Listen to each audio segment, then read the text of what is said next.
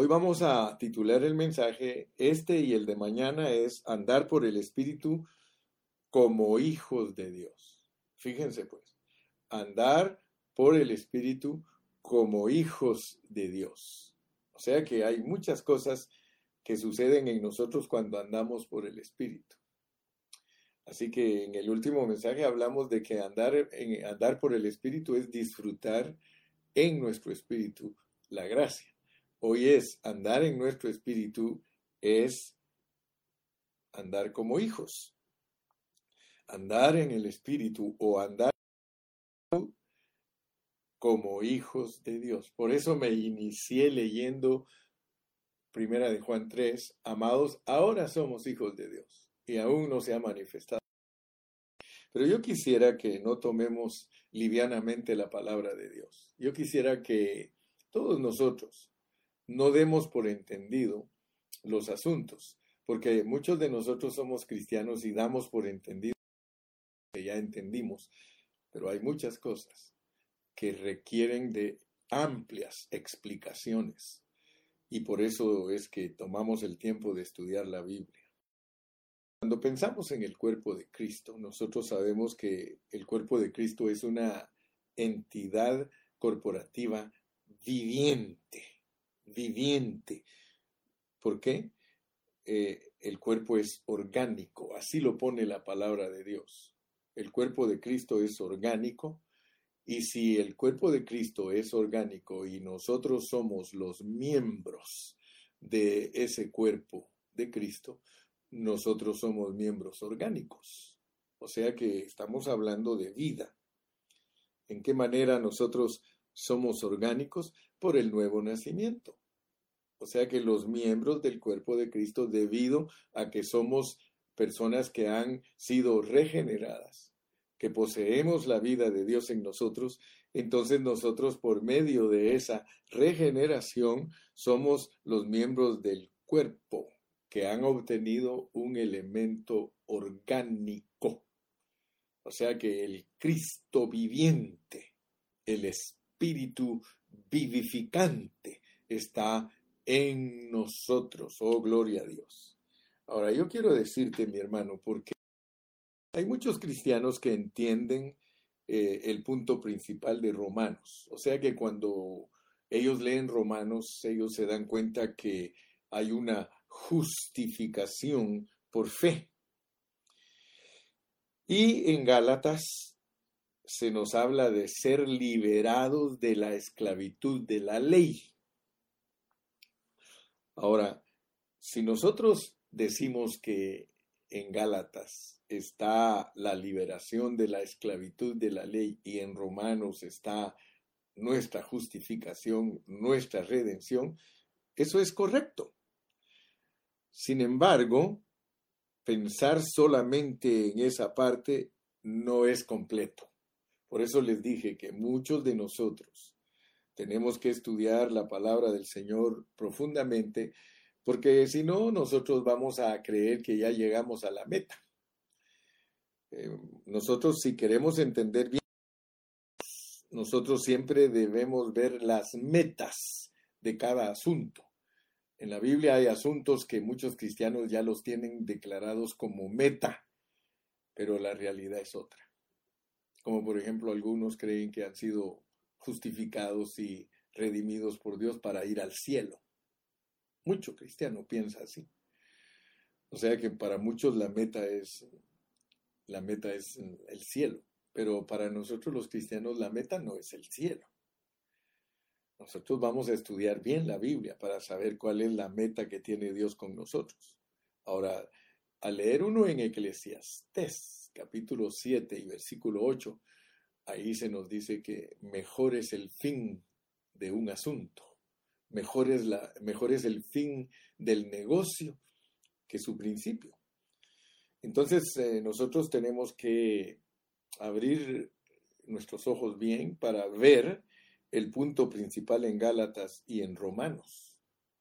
Porque el punto principal en Gálatas y en Romanos es que Dios quiere redimir pecados, pero para hacerlos sus hijos genuinos, sus hijos genuinos.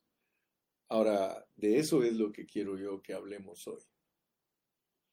Porque a veces nosotros hablamos de que somos hijos de Dios, pero no estamos muy bien conscientes de lo que eso significa. Por eso te repito el título del mensaje de hoy, andar por el Espíritu como hijos de Dios. La meta de Dios en la redención, la meta, fíjate pues, la meta de Dios en la redención es tener muchos hijos. Y eso lo podemos ver en Romanos, pero también lo podemos ver en Gálatas. Entonces, eh, queremos ver qué conexión hay entre Romanos y Gálatas, ¿verdad? Porque cuando estudiamos con responsabilidad, adecuadamente, que es bajo contextos, Romanos y Gálatas, nosotros vamos a descubrir cosas lindas. Vamos a leer aquí en Gálatas capítulo 3 y versículo 26. Gálatas 3:26 dice, pues todos sois hijos de Dios por la fe en Cristo Jesús. O sea que Gálatas eh, nos muestra claramente que nosotros somos hijos de Dios. Y si leemos en Romanos 8:16, Romanos 8:16, ahí nos dice también que somos hijos de Dios. Mira cómo dice el 16, el Espíritu. El Espíritu mismo da testimonio a nuestro Espíritu de que somos hijos de Dios. Pero cada vez que nosotros leemos un texto debemos ver su contexto, porque si sigues leyendo dice, y si hijos, también herederos.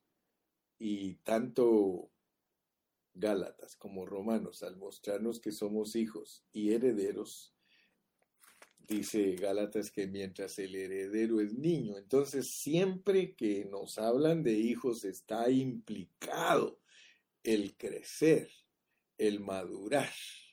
Amén. Entonces veamos pues que al principio hablamos de que para muchos pareciera que la redención es la meta de Dios.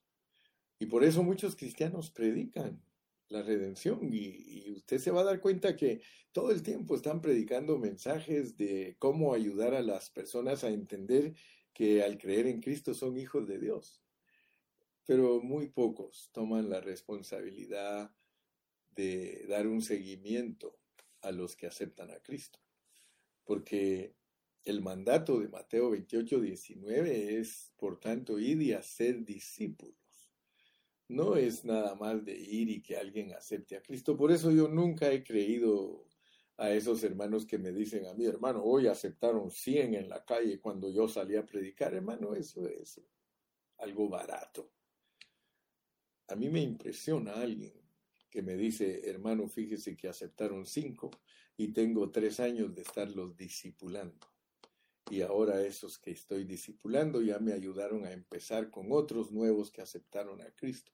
Entonces no vayan a creer ustedes que eh, la vida cristiana es liviano y flojo o descuidado que nosotros eh, no ponemos la atención necesaria. Esto es de ponerle atención. Si a través de ti alguien acepta a Cristo, no lo vayas a dejar tirado. Si a través de ti alguien acepta a Cristo, Él fue engendrado por tu hablar. Él es tu hijo espiritual y lo tienes que cuidar al grado que lo hagas un discípulo para que pronto sea un maestro o después sea un maestro y que también Él haga otros discípulos. O sea que el trabajo del Señor no es cualquier cosa. Entonces, veamos bien pues que la redención no es la meta. O sea que, esa no es la meta. Gloria a Dios, porque es, es, es maravilloso ver a gente venir a Cristo, pero es mucho más maravilloso verlos permanecer. Es mucho más maravilloso disipularlos. Nosotros en este ministerio, Pan de Vida, a través de nosotros mucha gente ha conocido a Cristo. mucho, nos hemos ganado a muchas personas para Cristo. Pero no nos interesa una mega iglesia, por eso es que nos dedicamos a discipularlos. Nosotros preferimos ganarnos cinco personas en el año y tenerlas bien discipuladas para que el próximo año sean cinco nuevos maestros. Amén. Entonces, yo quiero que ustedes vean que nuestra, nuestra predestinación es un proceso. En el último mensaje les estuve hablando de que nosotros en nuestra predestinación tenemos que desarrollarnos, o sea que tenemos que pasar por un proceso. Así como Dios al encarnarse pasa por un proceso, el Dios triuno en la encarnación pasa por un proceso hasta llegar a la entronización y luego eh, dentro de los cristianos y derramarse sobre los cristianos. Entonces, de esa manera nosotros podemos darnos cuenta que nuestra predestinación es un proceso. Entonces, nosotros nos manifestamos como llamados y se nos dice que somos justificados y redimidos, pero eso solo es parte de nuestro proceso, no es la meta. La meta en nosotros es de que Cristo se forme totalmente en nosotros. Solo imagínese usted, si todas las iglesias locales, si todos los grupos que nos llamamos cristianos, practicáramos la palabra en una forma correcta, nosotros tendríamos muchos discípulos y nosotros conquistaríamos más, porque, hermano, evangelizar y traer a la gente para que eh, sea la que recibe la redención del Señor, el perdón de sus pecados, eh, su justificación, esa no es la meta, ese es solo el inicio de lo que nosotros tenemos que comenzar a hacer con la gente. Muy bien, entonces, como vamos a ocuparnos en andar por el Espíritu como hijos de Dios, vamos a entrar al primer punto. En el Nuevo Testamento, el libro de Romanos y de Gálatas son dos epístolas que, forman una categoría muy especial. Y en esa categoría no solamente nos revelan la redención provista por Dios, sino también la economía de esta redención. Escúchame bien, por favor. Quiero que tú sepas que tu redención tiene una economía. Si tú no conoces estas cosas, no te vas a poder desarrollar nunca como un cristiano normal. El día sábado les estuve diciendo que la carga del hermano Carrillo es que estemos constituidos. Pero para estar constituidos, hermano, nosotros tenemos que ser buenos discípulos. Cuando alguien ya está constituido, uno puede ser un maestro. Pero si no se deja discipular, jamás será un maestro. Hay hermanos que pretenden ser maestros. Hay hermanos que se ponen a enseñar y a enseñar y creen ellos que Dios los va a respaldar. No los va a respaldar nunca. Si uno nunca fue discípulo obediente, hermano, Dios nunca lo respalda a uno. De la manera que Dios respalda. Por eso cuando Dios llamó a Moisés, le dijo, el Dios de tu Padre. Dios nos llama a través del Dios de nuestro Padre. Hay muchos hermanos que han pretendido, hermano. Yo he tenido ovejas pretenciosas. Muchos hermanos han sido ovejas pretenciosas. Ellos pretenden saber. Pero yo quiero decirte que lo normal es ser discípulo. Cuando uno es discípulo, Dios lo puede llegar a constituir. Por eso dice en Efesios 4, subiendo a lo alto, llevó cautiva la cautividad y dio dones a los hombres. Y él mismo constituyó a unos apóstoles, a otros profetas, a otros evangelistas, pastores y maestros. Pero hay un orden para lograrlo. Muchos les gusta estudiar la Biblia, pero ellos mismos no son canales buenos para que pase a través de ellos la Biblia. Cree que uno es maestro porque uno sabe versículos de la porque puede decir algo de la Biblia. De la única manera que Dios lo usa a uno para enseñar la palabra de Dios es cuando uno es el vaso adecuado. Yo me recuerdo que estaba estudiando cuando estaba joven en el instituto bíblico, en el seminario, y ahí siempre le decían a uno, no te ocupes en buscar los mejores libros para enseñar la Biblia, porque muchos buscan buenos libros para enseñar la Biblia, cuando lo más importante es quién eres tú, qué espíritu tienes tú, eso es lo que vale. Si tú no tienes un espíritu recto, no eres un hombre obediente, no eres un hombre que se sujeta al Espíritu de Dios y al cuerpo de Cristo. Jamás te va a usar Dios.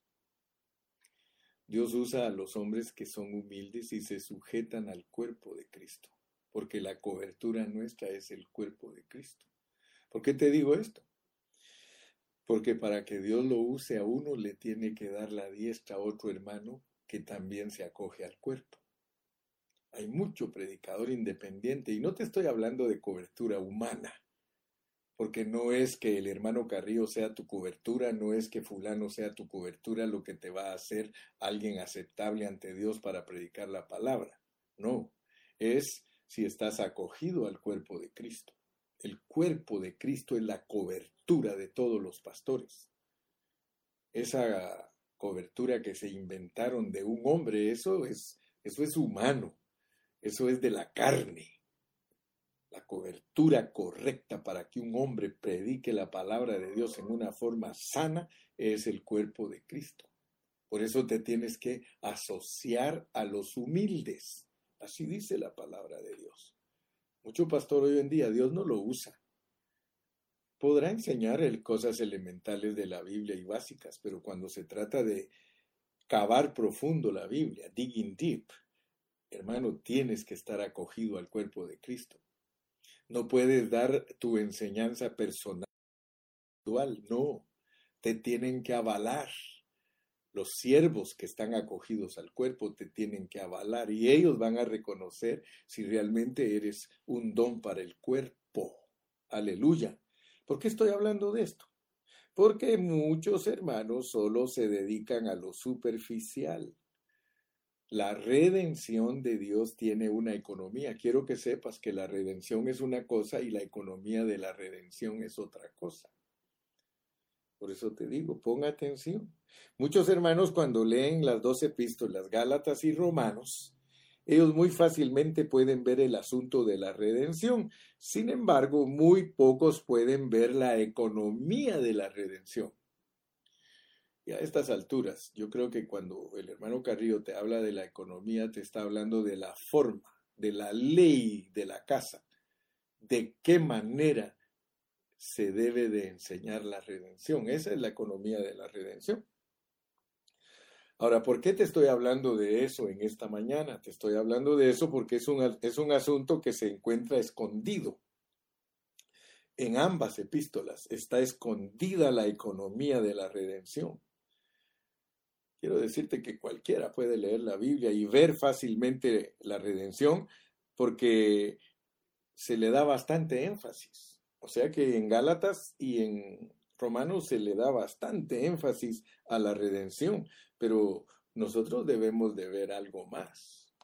Tenemos que ver algo más, porque la meta de Dios no es la redención, en la economía de Dios la redención se usa para producir un resultado. En la economía de Dios, la redención se usa para obtener un resultado. Entonces tienes que hacerte una pregunta. ¿Cuál es la meta de Dios en nuestra redención? Si leemos Romanos cuidadosamente, nosotros vamos a encontrar en Romanos del capítulo 1 al 4, vamos a, encontrar la justificación por la fe. Pero cuando llegas al capítulo 5, ahí te vas a dar cuenta que Pablo prosigue a la meta. La meta es la adopción, la meta es hacernos hijos.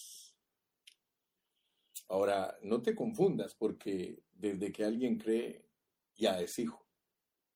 Pero es hijo chiquito. Por eso la, traducción griega para hablar de hijos habla por medio de dos palabras, o sea, hay dos palabras para hablar de los hijos. Y la palabra griega para hablar de una persona que cree por fe y que nace como hijo de Dios es tecnón. Tecnón es la expresión griega para identificar a un hijito pequeño de Dios, un recién nacido. Pero la meta de Dios no es tener tecnones, a pesar que puros tecnones se ven en todo el cuerpo de Cristo. Yo me atrevo a decir que el 90% de los hermanos en todas partes del mundo son tecnones, puros tecnones. La mayoría de, cristianos son infantes. Dígame usted si no. Dígame usted si, si no son infantes. Una de problemas que hay en las localidades debido a mucha infancia. Si los cristianos verdaderamente fueran responsables y estudiaran, y los maestros, nosotros los maestros, fuéramos serios en nuestras cátedras, en nuestra enseñanza acerca de Cristo, nosotros produciríamos iglesias bien desarrolladas y bien maduras. Yo le doy gracias a Dios, porque Dios me ha permitido a mí por 40 años enseñar la palabra y yo creo que ahora más que nunca mi hablar produce hijos maduros. Y esa es mi carga, esa es mi meta. Yo quiero presentarte a ti aprobado delante del Señor Jesucristo. Dice un dicho por ahí que los abuelos no quieren juguetes. Los juguetes son para los niños. Entre más viejos estamos, nosotros menos juguetes queremos. Yo no quiero juguetes. Yo no quiero ser hallado cuidando bebecitos, cambiando zapetas, hermano. Yo no, no quiero ser hallado de esa manera. Yo quiero ser hallado como un maestro que enseña la palabra del Señor en una manera correcta. Muy bien, entonces eh, Romanos presenta a Dios transformando a pecadores. Fíjese qué bonito es cuando usted pone atención a la palabra, porque en Romanos nosotros nos damos cuenta que desde los primeros capítulos de Romanos, allí hay algo importante, y es que Dios muestra a los pecadores. ¿sí? El, libro de Romanos nos, uh, nos presenta a pecadores, pecadores, ¿sí?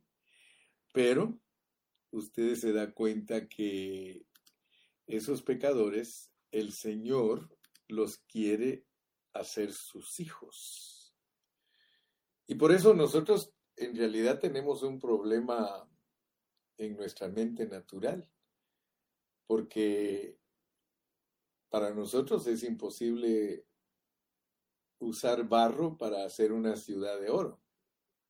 Pero noten ustedes pues cómo en Romanos nos ponen a los pecadores que Dios va a usar para que funcionen como un cuerpo orgánico. Porque en el principio de Romanos se nos habla de los pecadores en una forma perversa, perdidos, por cuanto todos pecaron, están destituidos de la gloria de Dios, destituidos de la expresión de Dios. O sea que Dios usa personas que estaban destituidas, pero Él hace ocurrir un milagro muy grande en esos pecadores caídos y es que los vuelve sus hijos. Solo imagínense, mis hermanos, lo que hace a través de impartirnos su vida. Entonces, yo quiero que ustedes vean que aquí Dios convierte a pecadores en sus propios hijos.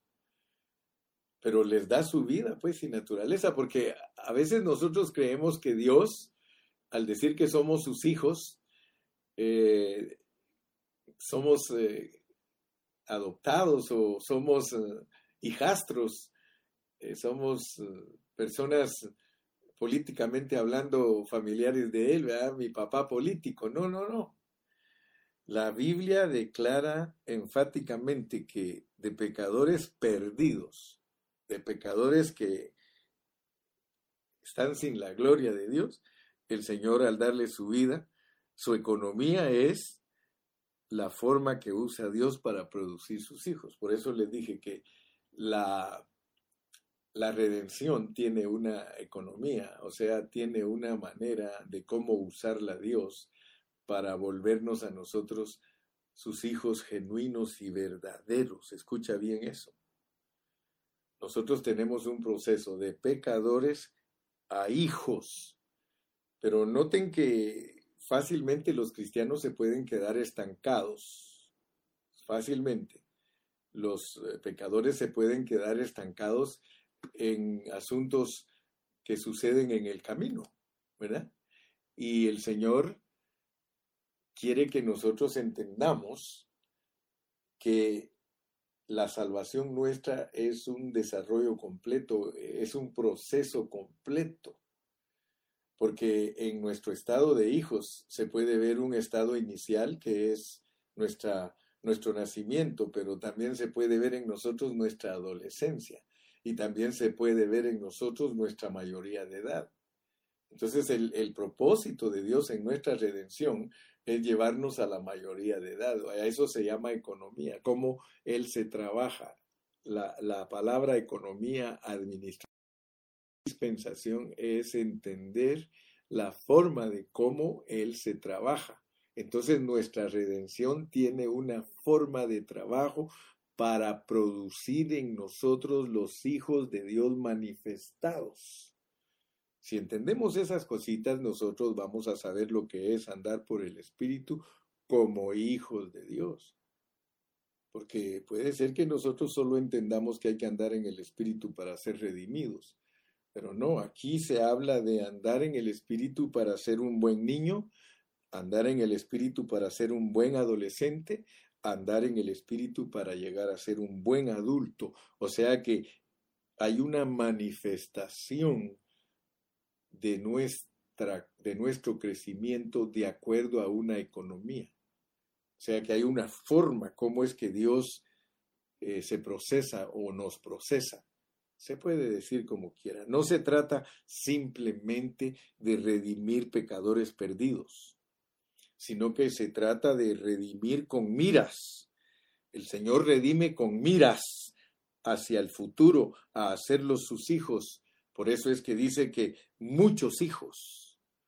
O sea que la economía es para producir. La economía es para producir. La forma en que Dios se trabaja en nosotros los redimidos es para producir. Producir hijos manifestados, pero hijos manifestados adultos. Me explico, ¿verdad, mi amado hermano? Entonces yo quiero pues que tú captes en esta mañana que eh, la economía de Dios no, no, es, no, es no es dar enseñanzas, pues, porque puede ser que alguien crea que la economía de Dios es dar enseñanzas. Oh, yo estoy trabajando para el Señor, yo estoy predicando la palabra, yo estoy enseñando. Eso no es la economía de Dios, eso es enseñar la Biblia mentor. Yo te estoy hablando de que la Trinidad de Dios no es para enseñanza, no es para doctrina, sino que la Trinidad de Dios es para llevar a cabo una economía. O sea que hay una forma que Dios está logrando lo que se propuso en los cristianos y la economía de Dios tiene que ver en su proceso todo su proceso. O sea que te estoy hablando de que Dios es espíritu y que desde su estado primigenio Él sale y Él toma cuerpo y se vuelve un hombre y va a la cruz del Calvario y Él muere en la cruz y resucita y es entronizado y se mete en los creyentes como su vida y produce en los creyentes el cuerpo de Cristo, una entidad orgánica, corporativa, aleluya. Eso no es enseñanza, hermano. Eso es, eso es una experiencia. Esa es la economía de Dios. Ahora Dios se ha sujetado a la economía y es su propósito y su plan para lograr dos cosas.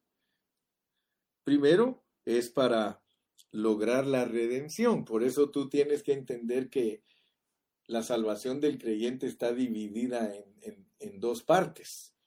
una parte de nosotros, nuestra redención es jurídica, o sea, judicial. O sea que el hombre tiene problemas judiciales con Dios, pero no solamente tiene problemas judiciales con Dios, sino que también tiene problemas orgánicos.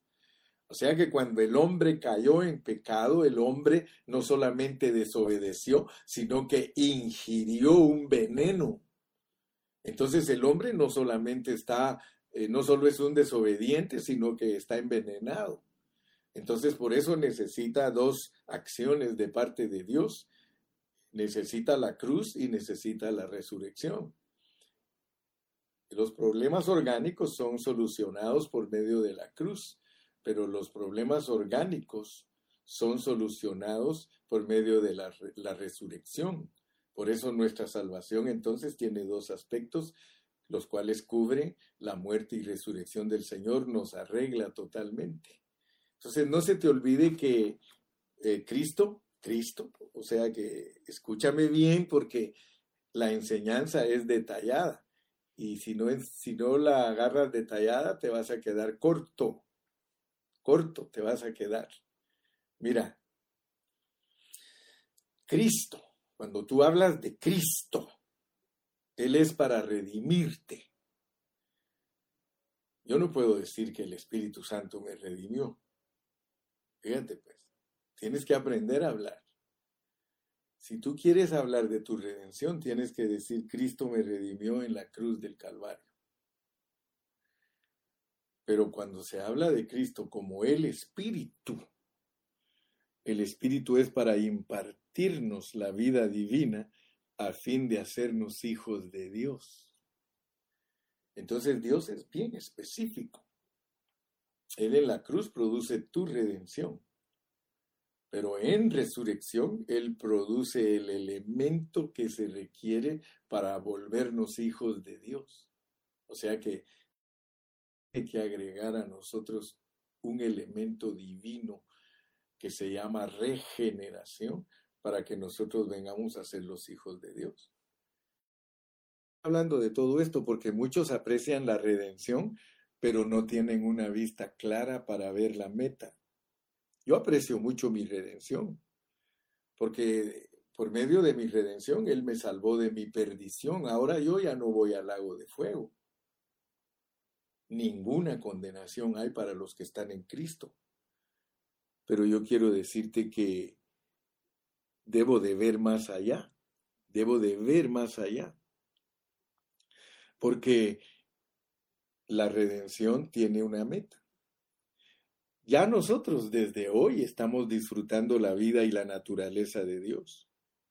Y yo te quiero decir, nosotros no despreciamos la redención.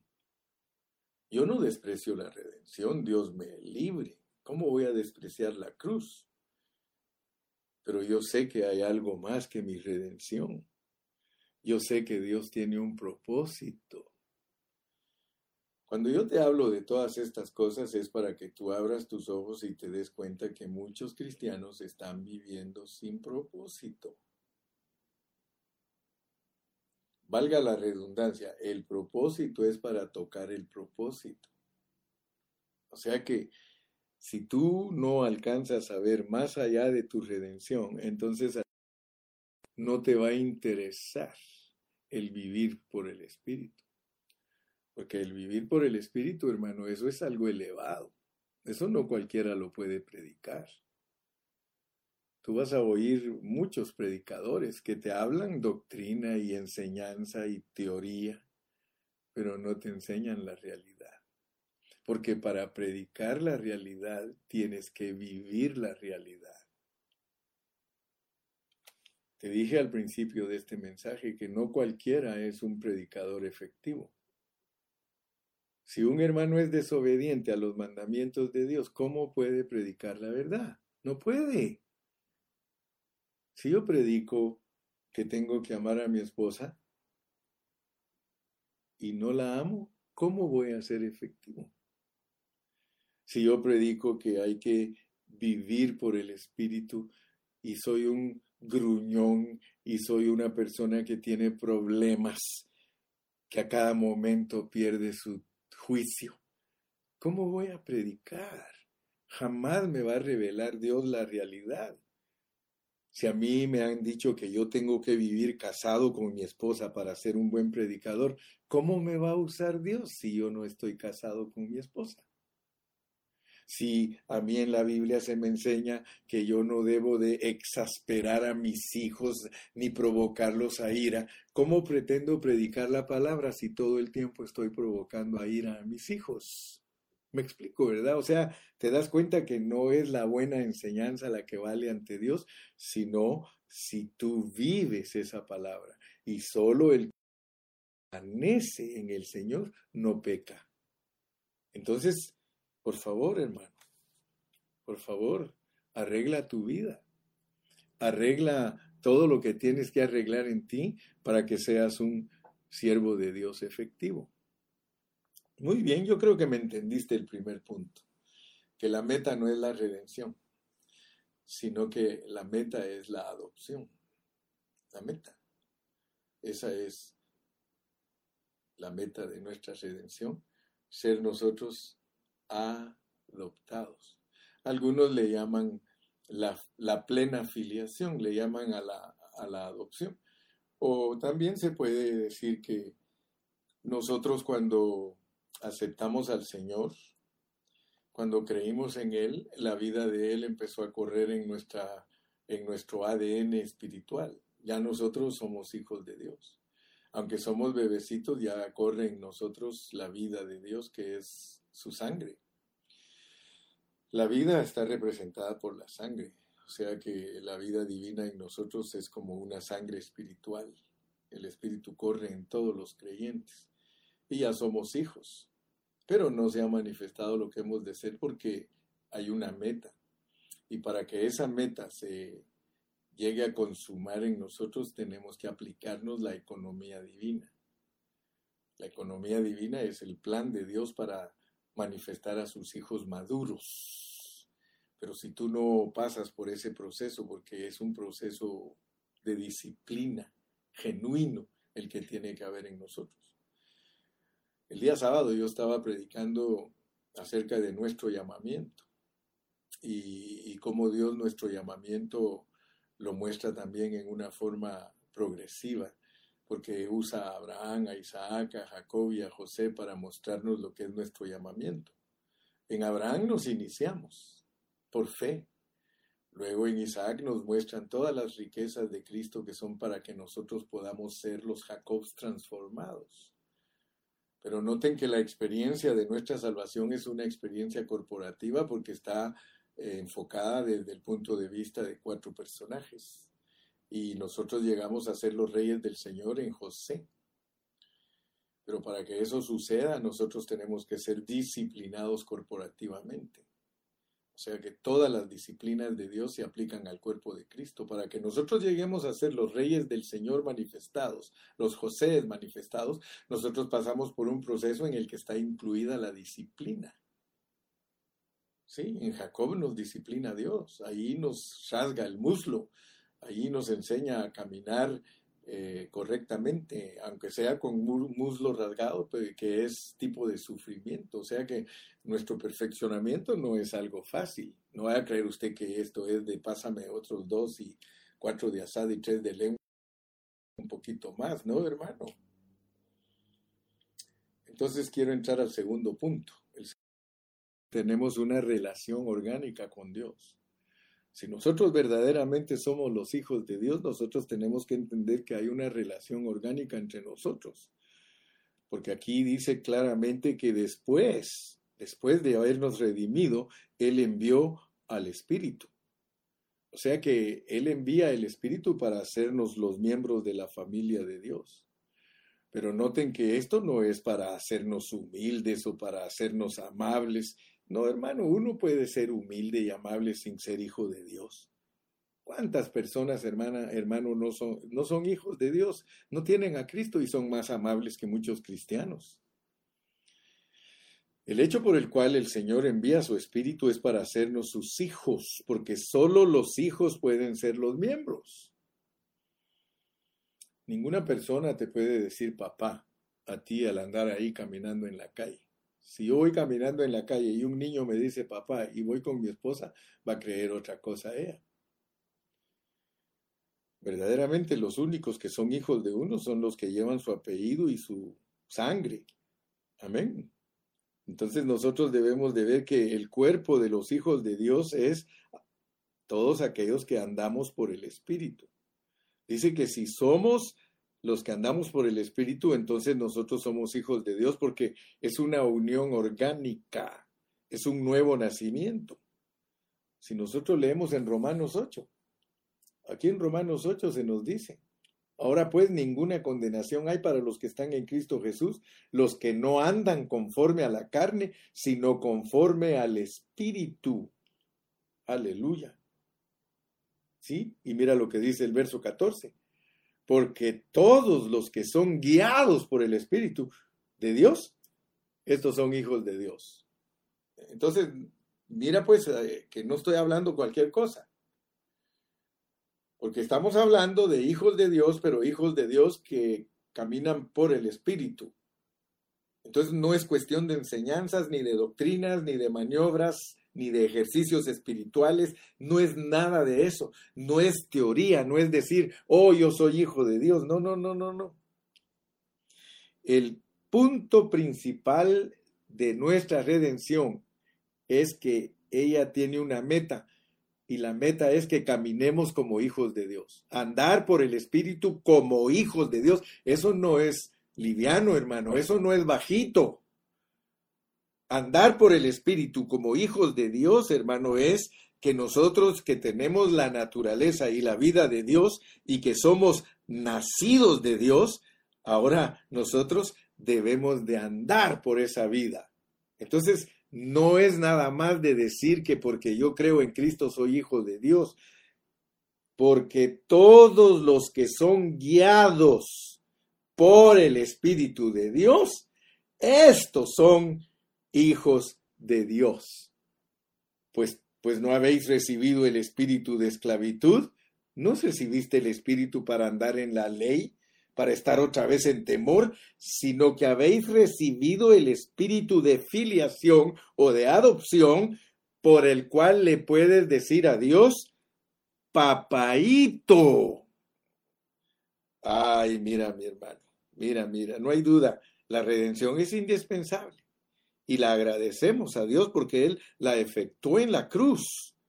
Pero hay mucho más que eso, hermano, la resurrección. Necesitamos algo orgánico. Leamos Gálatas, hermano. Leamos Gálatas 4. Gálatas 4, 4 y 5.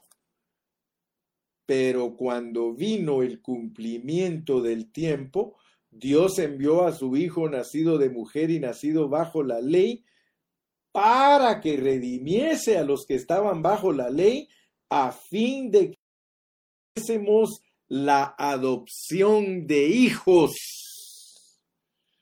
La redención tiene meta, hermano. Redimidos con propósito. Versículo 6. Y por cuanto sois hijos, y por cuanto sois hijos, Dios envió a vuestros corazones el espíritu de su Hijo. Fíjate pues, nosotros, si solo hablamos de que porque creímos en Cristo somos hijos de Dios y que es cierto, nos quedamos cortos porque tenemos que profundizarnos más de que para ver por qué nos mandó el espíritu de su hijo. Porque el espíritu de su hijo en nosotros, aleluya, eso es otro aspecto. De su hijo, hermano, eso es otro aspecto. Nuestro destino no es ir a un lugar, hermano, o lograr un estado, porque mire, hermano, eso es lo que muchos tienen. Ah, sí, dice, es que cuando lleguemos a la nueva Jerusalén, es que esto, hermano, nuestro destino no es llegar a un lugar, ni tampoco nuestro destino es un estado. Nuestro destino es ser hijos manifestados de Dios. Y esto no es futuro, hermano. Esto es de que hoy mismo, ahora somos hijos de Dios y no se ha manifestado lo que hemos de ser. Somos algo genuino. Hermano, yo le doy gracias a Dios. Mire, le quiero decir, Cuando a mí me dice mi hijo y mi hija me dicen dad, oh, yo siento tan bonito. Dad. Fíjese, ellos me dicen papá y se siente tan bonito. Pero yo siento más bonito cuando me dicen papito. Y mis hijos me dicen papito, pero cuando les están diciendo algo a sus hijos porque mis, mis nietos, los hijos de mis hijos, ellos me dicen Dari, Dari. Oh, qué bonito se siente cuando a uno le dicen Dari. Y mira lo que dice aquí, que el espíritu que Dios te dio es para que le digas Dari, para que les digas, para que le digas papito. Mira, hermano, a mí no me gusta que le digan a Dios Diosito. pero sí me gusta cuando le dicen papito. Hay hermanos que cuando me dicen a mí, hermano, es que mi Diosito no me gusta, pero cuando alguien me dice a mí, hermano, es que papito Dios, papito Dios, oh, mi hermano, dile así, dile papito. Aquí dice claramente, mira, dice, y por cuanto sois hijos, Dios envió a vuestros corazones el espíritu de su Hijo, el el cual clama desde adentro, clama, papito, Abba Padre quiere decir papito. Oh, mi hermano, no es la lección hoy solo de decirle papito, pero lo que te estoy diciendo es de que hay una razón por la cual tú debes de sentirte muy contento de tener a Dios como tu papá y como tu papito, hermano, como tu papito. Entonces ya te dije el punto número uno. El punto número uno es que tú eres hijo de Dios, aleluya, porque te redimió, pero que tiene una meta para tu redención. El punto número dos es que tú tienes una relación orgánica con Dios. Dios te hizo su hijito, pero ahora estás creciendo y acostúmbrate a decirle papito, dile papito. Si algo le gusta a Dios es que que nosotros le digamos papito, pero nosotros a veces muy formales. Nosotros llegamos a Él, oh Dios eterno, oh Padre de misericordia, oh Señor que habitas en las alturas. Ay, hermano, háblale con confianza. El espíritu de su Hijo es para que tú le hables como le hablaba Cristo. Te alabo, Padre. Te alabo, Padre. Oh, hermano, no se te olvide que Dios es tu Padre. Dios es tu Padre. Así que échale mano a esas verdades. Y voy a terminar hoy. Ya mi tercer punto es la... La conclusión de hoy es que muchos cristianos leen y leen y leen romanos y no ven que son hijos. No ven el espíritu del hijo que fue dado para que le digan Dari, Oh, qué lindo, hermano, cuando le dicen a uno Dari, cuando la Kaylin me dice a mí, papito, siento tan bonito. Cuando la Yasmin me dice, papito, siento bonito. Cuando me dice Jocelyn, papito, ay, qué bonito siento. Cuando el Aarón me dice, papito, aleluya. Cuando Jonathan me dice, papito, cuando la Carissa me dicen papito, cuando Beatriz me dice papito, porque Beatriz es muy especial, ella nos dice a nosotros, me dice a mí papito y a mi esposa le dice mamita. Ella sí, naturalmente nos dice papito y mamita. Y yo me siento tan feliz, fíjense que no quepo. Cuando me dicen papito, me siento como que estoy bien perrón, dicen. Aleluya, gloria a Dios, hermano. Somos los muchos hijos de Dios. Romanos 8:29, léelo también, vas a darte cuenta que eso es maravilloso. Mira cómo dice, porque a los que antes conoció, Efesios, también los predestinó, Efesios, para que fuesen hechos conformes a la imagen de su Hijo para que Él sea el primogénito entre muchos hermanos. Ah, ahora te voy a enseñar algo más. ¿Cuándo has llamado a Jesús hermano? Hermano mío, hermano mío. Fíjate que a Jesús le gusta cuando tú le dices, oh Señor, tú eres mi hermano. mi brother, my brother, wow, mi hermano mayor, mi hermano mayor. Dile a Cristo, mi hermano, dile, no tengas temor. Dile a Dios, papito.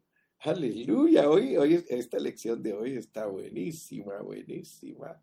Fíjate, Gálatas 3, 13 y 14. Gálatas 3, 13 y 14. Cristo nos redimió de la maldición de la ley, hecho por nosotros maldición, porque está escrito, maldito todo el que es colgado en un madero, para que en Cristo Jesús la bendición de Abraham alcanzase a los gentiles, a fin de que por la fe recibiésemos la promesa del Espíritu. ¿Te das cuenta cuál fue la promesa que Dios le hizo a Abraham? Le dijo a Abraham, tú vas a ser mi primer hijo, por fe, tú vas a ser mi primer hijo, pero todos los que tengan fe por medio de ti van a ser hijos tuyos, por lo tanto, voy a tener muchos hijos que te van a nacer de, la, de los lomos de la fe. Aleluya nos dio el Espíritu. ¿Y para qué es el Espíritu? No dice allí mismo en Gálatas 4:4, dice para qué es, dice, pero cuando vino el 5, para que redimiese a los que estaban bajo, bajo la ley, a fin de que recibiésemos la adopción. Y por cuanto sois hijos, Dios envió a vuestros corazones el Espíritu, la promesa que le dio a Abraham. O sea que lo que Dios le prometió a Abraham era que él iba a vivir dentro de la humanidad para que ellos se volvieran sus hijos. Mira qué tremendo. Ahora somos hijos divinos. Ahora nosotros ya no solo somos hijos por, por eh, de hijos humanos. Ahora nosotros somos hijos divinos, somos engendrados.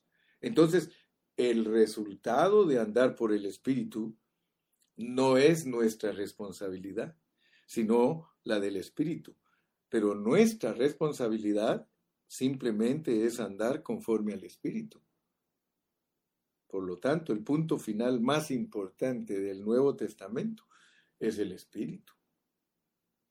Todo lo nuestro, todo lo que hacemos, todo lo que decimos, todo lo que nos proponemos, hermano, todo tiene que ser por el Espíritu. Deudores somos, no a la carne, para que sigamos nosotros en el camino de la carne. No, nosotros somos deudores a Cristo y debemos de andar por el Espíritu. Escucha bien, hermano. Dios no te ha redimido para llevarte al cielo. Ese no es el objetivo de la redención. Nosotros no solo somos sus siervos para servirle, sino que Él es nuestro Padre. Muchos dicen, Dios mío, cuando están en apuros. Muy pocos dicen, Abba Padre, Abba Padre. Cuando estés en apuros, dile papaito, papaito, papaito. ¿Cómo crees tú que Él te va a apreciar más? Si le dices, Dios mío, o le dices, Papito, papito. Padre, eso es íntimo. Eso es algo sublime y precioso. Y esa debe de ser nuestra realidad y nuestra experiencia. Aleluya. Es bueno ser hijos, hermanos, pero no nos quedemos bebés. Dios te aprecia como niño, pero Él te aprecia más cuando estás listo para ir a la cruz. ¿Cómo crees que apreciaba más Dios a su hijo? Porque era su hijo amado. Cuando salió, este es mi hijo amado en el cual yo tengo complacencia. Ahora imagínate, Padre, cuando Él fue alzado en la cruz, ¿cómo crees que se sentía Dios? Cuando él fue alzado en la cruz. No vayas a creer que Dios se sentía triste, no, Dios estaba contento porque llegó a la consumación de redimir a todos los pecadores que iban a ser más adelante hijos de Dios manifestados. Piensa, piensa en el futuro. Piensa en el futuro, mi hermano. Piensa cómo Dios va a hacer que tú y yo nos manifestemos. Vamos a ir a leer un último versículo. Vete conmigo a Apocalipsis y vas a leer conmigo aquí en el en el capítulo 1, perdón, capítulo 21 y versículo 7. Mira cómo terminamos todos los vencedores, pues. Dice en el 21.7, el que venciere, somos vencedores, heredará, o sea, maduramos, heredará todas las cosas, y yo seré su Dios, y él será mi hijo. ¿Te das cuenta cómo finalizamos nosotros? Estoy en el 21.7. Estoy en Apocalipsis 21.7. El que venciere heredará todas las cosas, y yo seré su Dios, y él será mi hijo. O sea que en el final de la Biblia, en la Nueva Jerusalén, lo único que se puede ver, ahí ya no se ven profetas, ahí ya no se ven evangelistas, ahí ya no se ven apóstoles, ahí ya no se ven pastores, no se ven maestros, ni siquiera ancianos, ni diáconos.